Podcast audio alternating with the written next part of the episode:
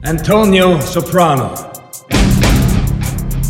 Dürfte ich Sie bitte einen Moment alleine sprechen, Mrs. Soprano? Ich habe kurz geweint. Hatte kurz überlegt, irgendjemandem bei Warner ein abgeschnittenes Ohr per Post zu schicken. Wessen Ohr ist die große Frage? Ey, das, ich, es mangelte mir dann an Ohralternativen. Deswegen habe ich das dann nicht getan und dann gedacht, ihr Schweine, ich rede trotzdem drüber. Kann ich helfen? Da sitzt eine Mücke an der Wand, der gucke ich gerade zu. It's Fritz. Die Spoil-Susen. Eine Fritz-Seehilfe. Mit Anna Wollner und Celine Güngler. Anna, ich muss was gestehen. Anna hat die Augen geschlossen. Ja, ich musste nachdenken. Ich bin sehr müde. Ich bin gespannt, was jetzt kommt. Ich habe die Sopranos nie gesehen.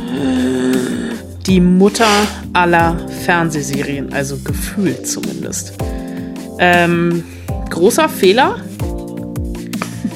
Aber ich kann es dir verzeihen. Okay, Ist ja auch schon ein bisschen älter. Ist ja auch schon 21 Jahre alt. 22 Jahre Ja. alt. Kannst aber nachholen. Und Würdest du dann sagen, dass das, über das wir gleich sprechen, dass ich das dann vorher gucke oder dass ich zuerst die Sopranos gucke? Also historisch gesehen wäre es vorher gucken cleverer, weil es vorher spielt. Das ist quasi das Prequel, die Vorgeschichte. Aber du kannst es eigentlich, also das kannst du auch gucken, ohne die Sopranos zu kennen. Macht dann nur halb so viel Spaß. So, und alle fragen sich jetzt, worüber reden diese beiden Mädchen da? Antonio Soprano. Dürfte ich Sie bitte einen Moment alleine sprechen, Mrs. Soprano? Laut Stanford Binet-Test verfügt er über einen hohen IQ. Sie können mir nichts weismachen. Er hat einen Durchschnitt von 4 plus. Naja, er bringt sich nicht ein, aber er ist klug. Die Ergebnisse zeigen seine Führungspersönlichkeit. So, und dann, also das ist The Many Saints of Newark. Korrekt. Sollte rein theoretisch diese Woche starten in Deutschland. Und jetzt kommt das große Aber. Ja, aus dem Leben einer Filmkritikerin. Ich habe vor zwei Wochen, einen Tag nach den Filmfestspielen in Venedig, also ich bin aus Venedig wiedergekommen, habe donnerstags, habe freitags, int, freitags morgens den Film gesehen, nachmittags und abends die Interviews dazu gemacht und äh, die ganze Woche schon Interviews geschnitten, also für die Spoilsusen, für Fritz etc. Und wir beide waren heute um 21.10 Uhr, also an einem Dienstag um 21.10 Uhr zum Aufzeichnen der Spoilsusen für Donnerstag verabredet, um 18.39 Uhr. Es war alles fertig. Bekam ich eine E-Mail vom Verleih von Warner. Ach ja, übrigens, der Film ist auf unbestimmte Zeit verschoben. Dun, dun, dun. Ich habe kurz geweint. Hatte kurz überlegt, irgendjemandem bei Warner ein abgeschnittenes Ohr per Post zu schicken. Wessen Ohr ist die große Frage? Ey, das, ich, es mangelte mir dann an Ohralternativen. Deswegen habe ich das dann nicht getan und dann gedacht, ihr Schweine, ich rede trotzdem drüber.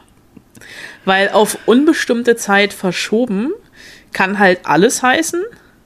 Auch so, naja, dann kommt er halt in drei Wochen bei Sky, weil ist ja Warner.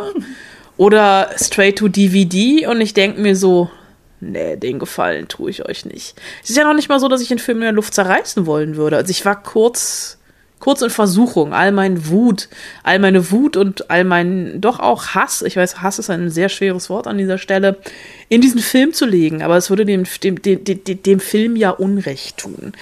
Ähm, nun ist die große Frage, warum will ich überhaupt Ohren verschicken? Es ist natürlich ein Mafia-Film. Ne? Also die Sopranos, um das nochmal aufzudröseln kurz, die Hauptfigur Tony Soprano, gespielt von James Gandolfini in der Serie, ähm, der sich in der, der sich in, in dieser Mutter aller Fernsehserien, die wirklich großartig geschrieben ist, großartig inszeniert ist, stammt aus der Feder von David Chase, der auch jetzt ähm, der Produzent vom Film ist und auch die Idee dazu hatte, selber Regie führen wollte, dann allerdings einen Herzinfarkt hatte und das an Aaron Taylor abgetreten hat, der auch schon äh, Episoden der Sopranos äh, Fernsehserie inszeniert hat. Und die haben damals wirklich Fernsehgeschichte geschrieben. Also eine, ein, ein Mafia-Epos in der Gegenwart, äh, Hauptfigur eben dieser Tony Soprano und der taucht hier in Jung auf. Und das ist so ein bisschen wo der Trailer eine falsche Fährte legt, wie falsche, wie Trailer ja ein bisschen dazu übergegangen sind, falsche Fährten zu legen, dass man denkt, man bekommt hier die Vorgeschichte von Tony Soprano serviert. Also auch mein O-Ton. Ich muss auch jetzt äh, zugeben, der O-Ton, den ich äh, eingebaut habe, äh, geht ja auch so ein bisschen in die Richtung. Tony Soprano oder also der junge Tony Soprano taucht auf in diesem Film äh, wird auch relativ früh auf einer Beerdigung eingeführt von einem verstorbenen Voice-Over-Kommentar äh, mit ähm, so von wegen, das kleine Kind, das kleine dicke Kind da hinten ist mein Onkel Tony. Denn eigentlich geht es in dem Film The Many Saints of Newark um Richard Dickey Moltisanti, der wiederum der Vater von Christopher ist, der das erzählt und der eine Rolle auch in der Serie hat. Du merkst, es ist sehr, sehr kompliziert, aber mhm. guter Punkt, man versteht den Film auch, wenn man wie du die Serie nicht gesehen hat. Es ist einfach eine Mafia-Geschichte ähm, in den 60er Jahren in Newark. Also die Hauptfigur ist Dicky, der ähm, aufsteigen will, größer werden will, sein Mafia-Imperium ein bisschen ausweiten will und sich, wie das bei der Mafia oft dann tatsächlich der Fall ist, äh, sich mit den falschen Leuten anlegt. Und hier kommt äh, noch so ein bisschen äh, ja, amerikanische Geschichte mit rein, dass es auch um Rassenunruhen gibt. Also es gab äh, 1969 in Newark ähm, äh, äh, ja, eigentlich eine Art Straßenkrieg ähm, zwischen den Cops und, ähm, äh, und den, den, den, den schwarzen Bewohnern äh, der, der Stadt. Und das ist jetzt halt so ein bisschen gepaart mit dieser Mafia-Geschichte.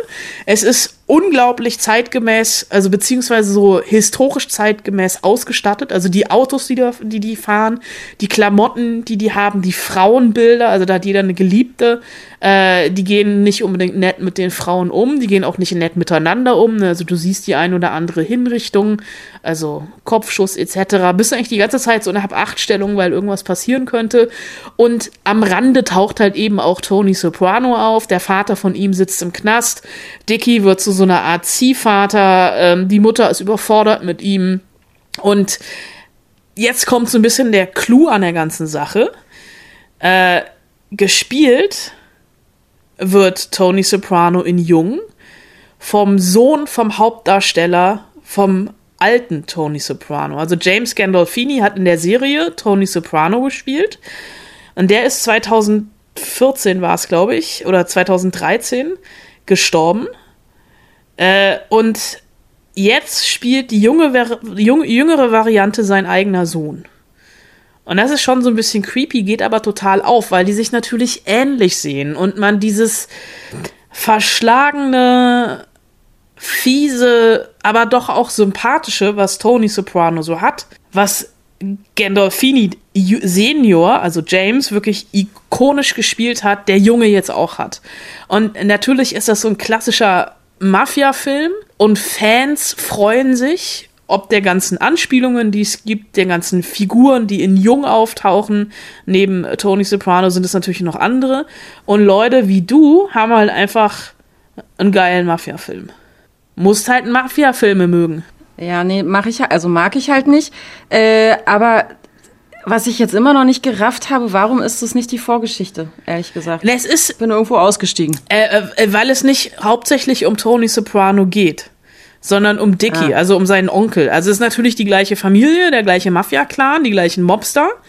Aber es ist jetzt halt nicht, wir lernen jetzt nicht es ist quasi nicht das Biopic zu Tony Soprano in jungen Jahren. Der taucht halt nur als okay. am Rand auf und die ersten zwei Drittel des Films, da ist er auch tatsächlich noch Kind und gar kein Teenager und erst im letzten Drittel wird er Teenager und dann auch von Michael Gandolfini gespielt und ähm, da sind halt schon so ein paar Wesens- und Charakterzüge erkennbar, die den alten Soprano dann ausmachen. Ach so.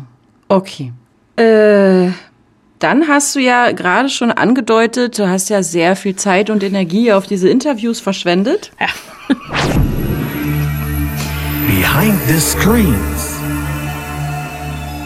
Äh, so, ihr habt euch aber nicht in Real Life getroffen, sondern gezoomt. Ja, Real Life. Weil du warst ja nicht mehr in Venedig. Nee, der lief warst da ja auch, wieder der hier. lief da auch gar nicht. Der lief da auch da- gar nicht. Der, ich glaube, der saß in, ich sag jetzt mal New Ist York. es wichtig? Von der Zeitverschiebung her muss es New York gewesen sein, weil bei denen war gerade morgen und bei mir war Nachmittag. Und ich habe mit dem gezoomt, also ich habe mit Michael Gandolfini gezoomt und der hat jetzt nicht nur seinen Vater gespielt oder die junge Version seines Vaters, der hat den damals auch, äh, also der ist im Urlaub gestorben an einem Herzinfarkt, der hat den auch im Hotel gefunden. Und das Absurde ist, ähm, die erste Staffel von den Sopranos ist 1999 rausgekommen. Da ist Michael Gandolfini zur Welt gekommen. Der ist quasi parallel mit der Serie gealtert. Und absurderweise, das hat er mir im Zoom-Interview erzählt, hat er die Serie nie gesehen. Bis zum Casting. I I hadn't seen the show until um, the the first audition came around. Yeah, so I started watching it watching it when I had to audition. It was uh you know a, a mix of emotions. On one hand, it was tough to watch so much of my dad, but on the other hand, I mean. It's just such an incredible show. It was so fun and funny and exciting, and um, you know, I, I was watching it sort of with this backdrop that I was going to potentially play, um, you know, this this incredible character, um, which came with pressure and also excitement. So it was it was a ton of emotions all kind of firing at once. bis zum Vorsprechen oder bis zum Casting hat er das, hat er die Serie nie gesehen und das war dann schon komisch, ne? Also auf der einen Seite war es für ihn hart, den eigenen Vater zu sehen, auf der anderen Seite ist er halt sofort eingetaucht in dieses Universum, weil es einfach so eine geile Serie ist und es war für ihn halt einfach lustig, aufregend und spannend zugleich. Und natürlich hat er es auch so ein bisschen anders gesehen, vor allem mit dem Wissen, eventuell die junge Version der Hauptfigur zu verkörpern, egal ob das jetzt sein Vater war oder nicht. Und dann war der Druck natürlich ganz anders, aber natürlich auch die Aufregung und es waren sehr viele Gefühle auf einmal. Und ich kann das echt nachvollziehen. Also natürlich irgendwie den eigenen verstorbenen Vater noch mal zu sehen und dann aber auch zu wissen, äh, Moment mal, eventuell ähm, muss ich da ja mein eigenes Talent auch unter Beweis stellen. At first, there was some hesitation, but once I began auditioning, it was sort of about the work. It was about cultivating the accent, getting to know the other actors, um, learning the physicality and how he uses his head and eyes, and sort of understanding the the psyche and the ins and outs of Tony. So it became very sort of work related. It wasn't as much emotional as it was I had a job to do and I was going to do my best job. Er hat erst ein bisschen gezögert, aber als dann die Proben losgegangen sind, da hat er sich relativ schnell an, auf die Arbeit konzentriert. Also sich wirklich den Akzent anzutrainieren, die anderen Schauspieler kennenzulernen, dieses physische der Rolle überzustülpen und zu gucken, wie sein Vater, also James Gandolfini, den Kopf immer gehalten hat, um den Kopf auch so zu halten. Und am Ende hat er gesagt, war es eigentlich ein ganz normaler Job für ihn und den wollte er einfach bestmöglich erledigen.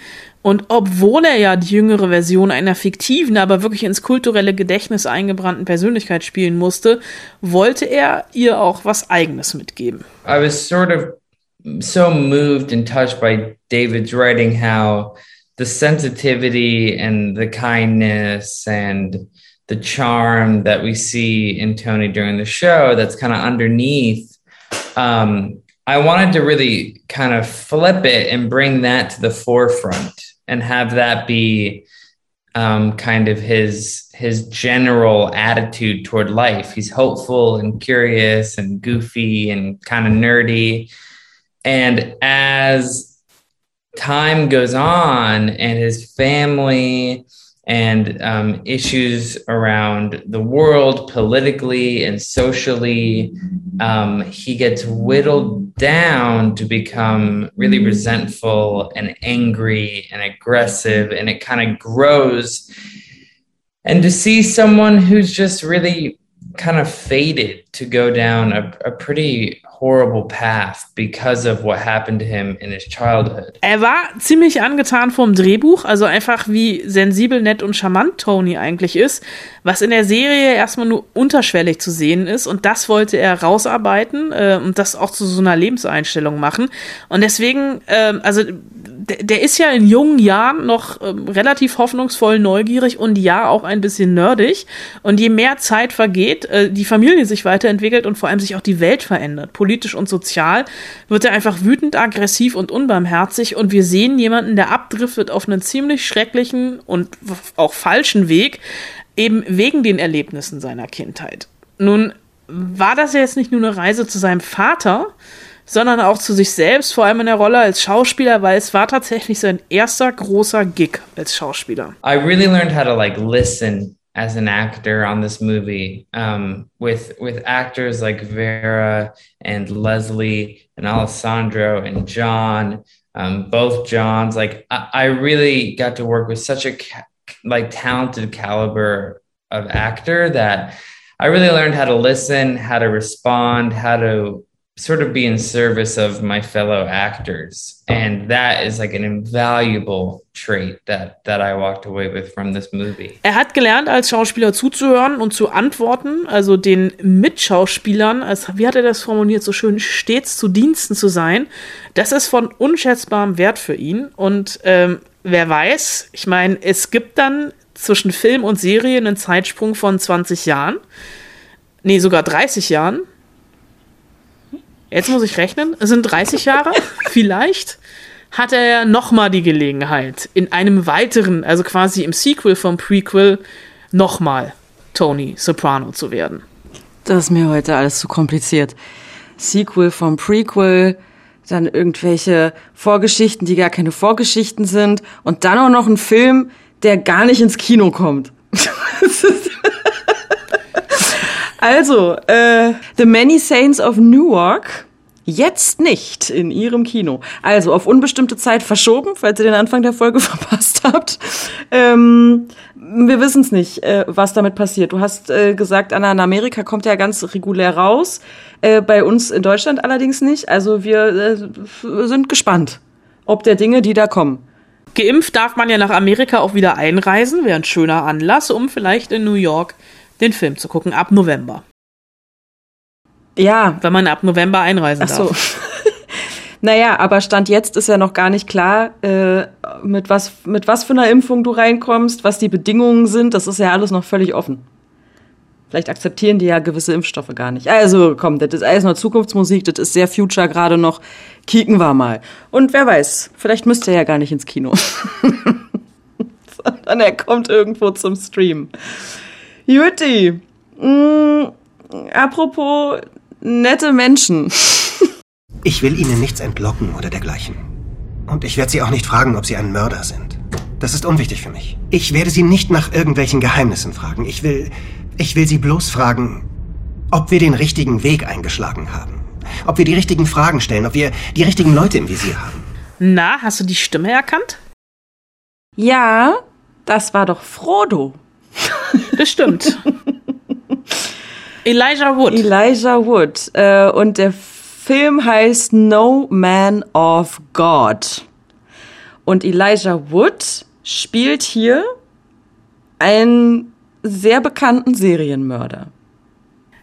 Fast. Fast. Fast. Elijah Wood spielt den Ermittler Ach und. FBI-Agenten äh, Bill Hackmeyers, der einen sehr bekannten Serienmörder ähm, verhört, nämlich Ted Bundy.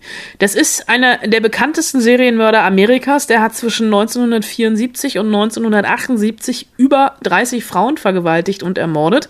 Ähm, ist 1989 hingerichtet worden und kann, also es kann sein, dass es sogar mehr als 30 Frauen waren, weil er konnte sich nicht mehr so richtig an alles erinnern. Ähm, dieser Ted Bundy ist in Amerika tatsächlich äh, zu einer ähm, ja doch popkulturellen Ikone geworden, vor allem wegen seiner grauenvollen Taten. Und der war sowas wie so ein ähm, Celebrity äh, Todesstrafenkandidat. Also der hat unglaublich viel Fanpost bekommen etc. Um den ranken sich ganz viele Verschwörungstheorien und es gibt sehr viele Filme über ihn. Es gibt auch sehr viele Dokus über ihn. Netflix hat vor zwei Jahren zum Beispiel die True Crime Doku Ted Bundy Tapes gehabt. Äh, es gab dann auch noch einen Film mit Zac Efron in der Hauptrolle als Ted Bundy. Äh, der ist bei uns, glaube ich, direkt auf DVD rausgekommen. In Amerika lief der auch bei Netflix oder läuft auch noch bei Netflix. Da gab es dann ähm, die große Kritik, dass Zac Efron zu schön sei, um Ted Bundy äh, zu verkörpern. Äh, hier wird Ted Bundy von Luke Kirby gespielt und es geht auch gar nicht so sehr um ihn, sondern vor allem auch eben um den ermittelnden Agenten Bill Hackmeyers, der versucht, Bundy zu verstehen. Und da ist jetzt der Twist und ich glaube, damit werde ich dich kriegen, dass das so ein bisschen Mindhunters für Arme ist. Für Arme? Ja, weil es halt nur ein Kinofilm ist und Mindhunters einfach so fulminant ist, dass da Ted Bundy No Man of God natürlich nicht rankommt. Es ist einfach, äh, es ist so ein bisschen dia ein dialoglastiges Kammerspiel zwischen den beiden.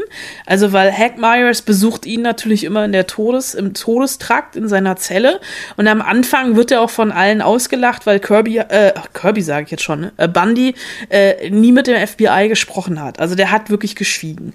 Und es geht Hackmeyers auch gar nicht darum, ähm, die Taten aufzurollen, sondern ähm, der ist Profiler und der versucht halt über Ted Bundy andere Serienmörder zu verstehen, zu entschlüsseln und eventuelle Serienmördertaten zu verhindern.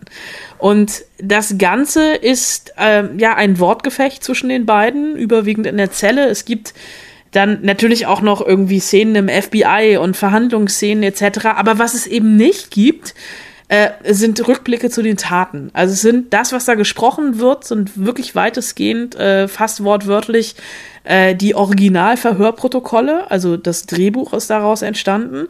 Und das fand ich ja schon bei Mindhunter so krass, genial gelöst, dass äh, äh, Jonathan, Jonathan Groff da ja ganz oft einfach nur saß und sich Verhöre angehört hat und Bilder sich angeguckt hat und wir diese Bilder aber nie gesehen haben und diese Gräueltaten ja bei uns im Kopf dann einfach losgingen.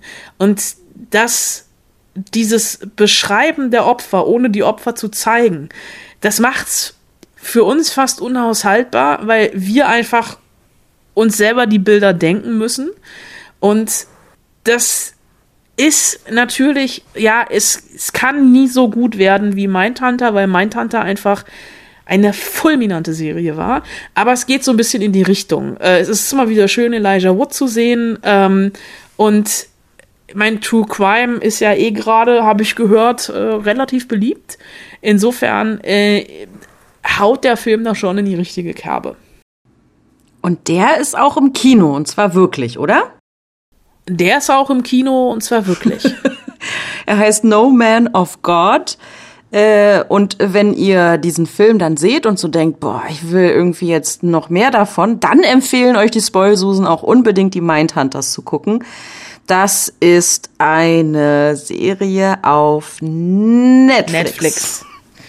Kurz. Zwei Staffeln sind's, glaube ja. ich. Die dritte wird's vermutlich nie geben. Äh, David Fincher, das ist eigentlich auch große Kinoserien, Serienkunst, die ins Kino gehört. Also Mindhunter für mich mit das Beste, was es auf Netflix gibt. Dem kann ich ausnahmsweise mal nur zustimmen. Historischer Augenblick. Ich werde mir diesen Tag rot im Kalender markieren. Ja, genau. Wirst du nicht. So, ich nehme mal genau die gleiche billige Überleitung wie äh, gerade eben schon. Apropos nette Leute. One of my discoveries going back over my old footage was that even with me, Joe had made dark and apparently serious references to the possibility of Carol being killed. People are so fed up with it that this guy right here is a hitman in Tampa, Florida, and he's gotten off of every hit he's ever done, and people are considering it. But seriously, it's getting to the point somebody's going to die. She's either going to kill one of us or, or somebody's going to have her killed. So, und ich äh, beginne mit der gleichen, mit dem gleichen billigen Intro, was ich ja am Anfang dieser Folge schon hatte. Ich habe ja dieses Tiger King Ding nie gesehen. Du hast, äh, ich möchte sagen, großartige, in Anführungsstrichen, äh, das, das großartige popkulturelle Phänomen im ersten Lockdown verpasst. Ähm, Im ersten Lockdown war ich damit beschäftigt, mir Bildungsfernsehen anzugucken, also Pandemiefilme mir reinzuziehen. Und nicht irgendeinen so Typen, der irgendwelche Tiger hat. Großer Fehler. Äh, ich weiß, äh, Tiger King war sehr, sehr umstritten. Für mich war das wie so ein ähm, äh, serieller Autounfall. Also du konntest, ich kam an dem nicht vorbei, an Tiger King.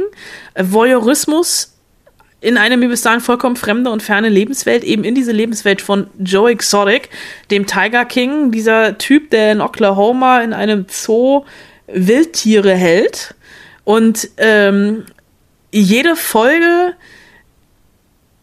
so 100.000 What the fuck Momente hatte, weil es immer absurder und immer krasser wurde. Es ging dann irgendwann nicht nur noch um ihn, sondern auch um diese ganze, ganze Subkultur und ähm, der Typ hatte irgendwie, also äh, hatte zwei Ehemänner, die er sich mit Drogen gefügig gemacht hat.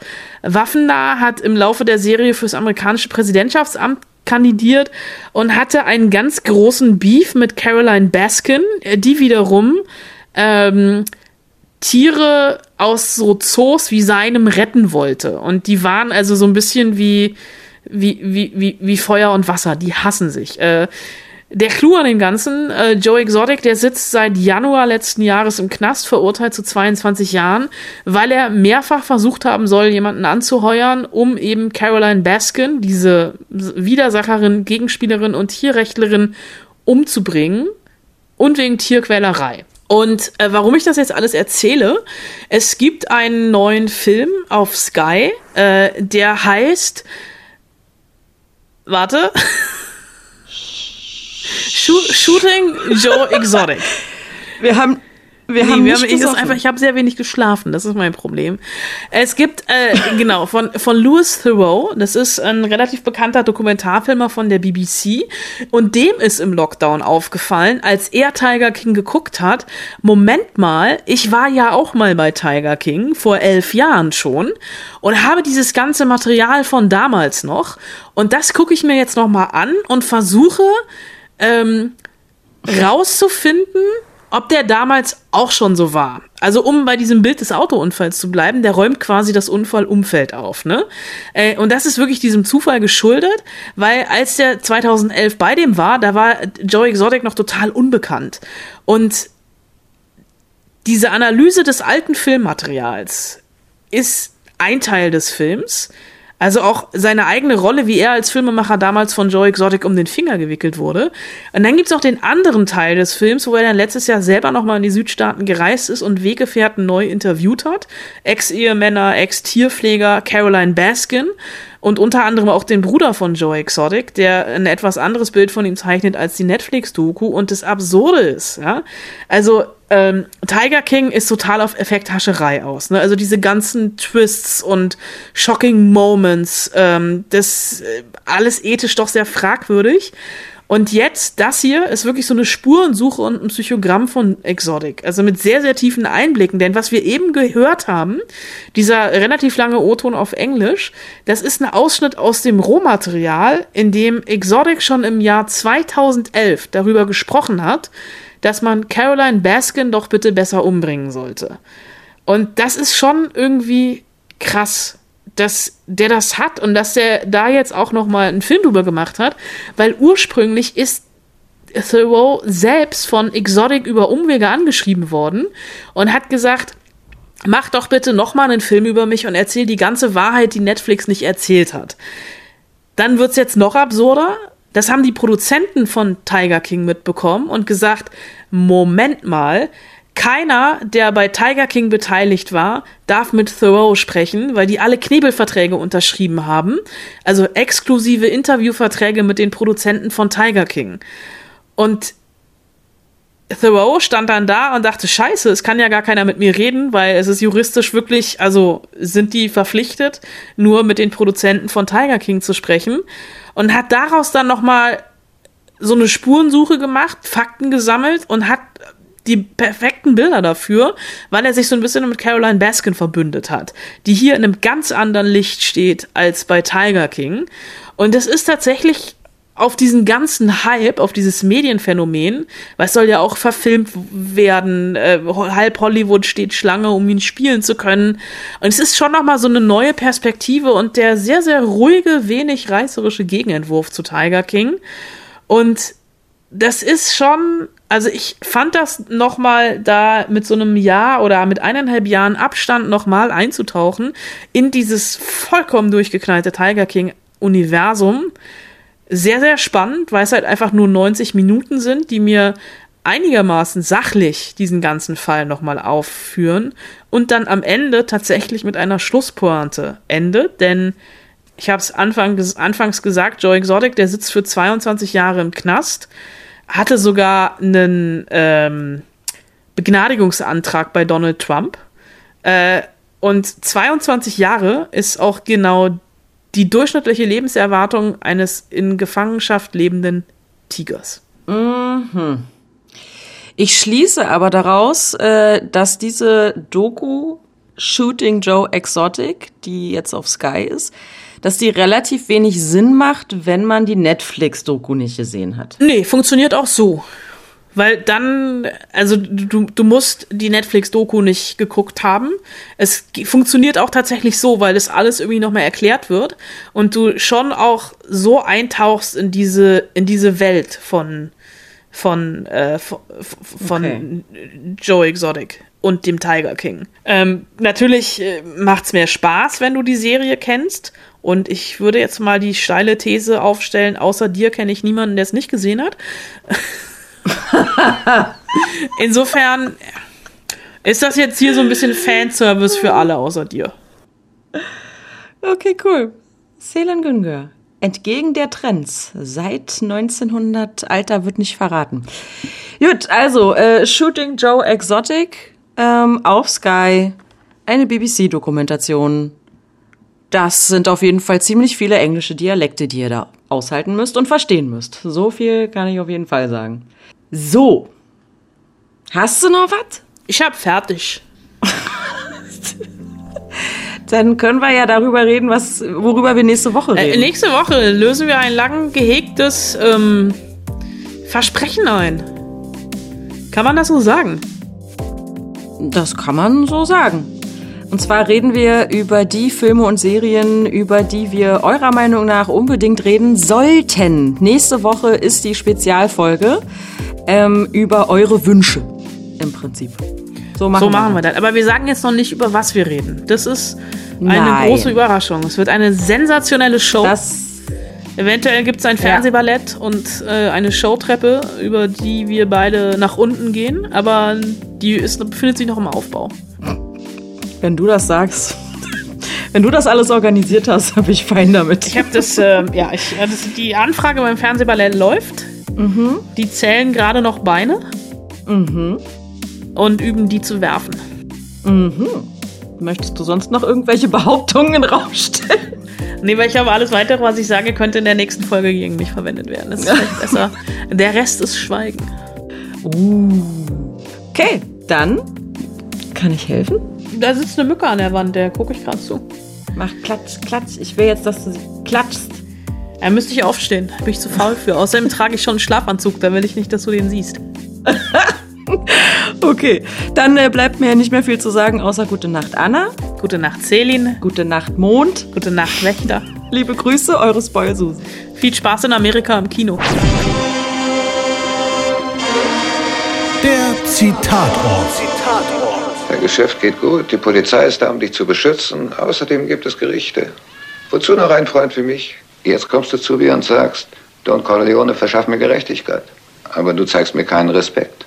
Du sagst nicht einmal Pate zu mir. Nein, stattdessen kommst du am Hochzeitstag meiner Tochter in mein Haus und bittest mich, einen Mord zu begehen. Im ersten Lockdown ähm, habe ich Bildungsfilme geguckt. Also sprich, ja. Äh, hier, oh Gott, warte. Scheiße. Wie heißt es? Star Trek? Nein. Star Wars? Marvel? Wie heißt das Genre? Wie heißt das Genre, wenn sich Leute mit Viren anstecken? Anna! hilf mir. Wie heißt das Genre, wenn Leute Horrorfilme? Pandemiefilme. Oh Gott. Ach so.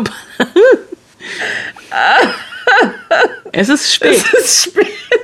Oh Gott, ey, das Gehirn. Alter, das Gehirn.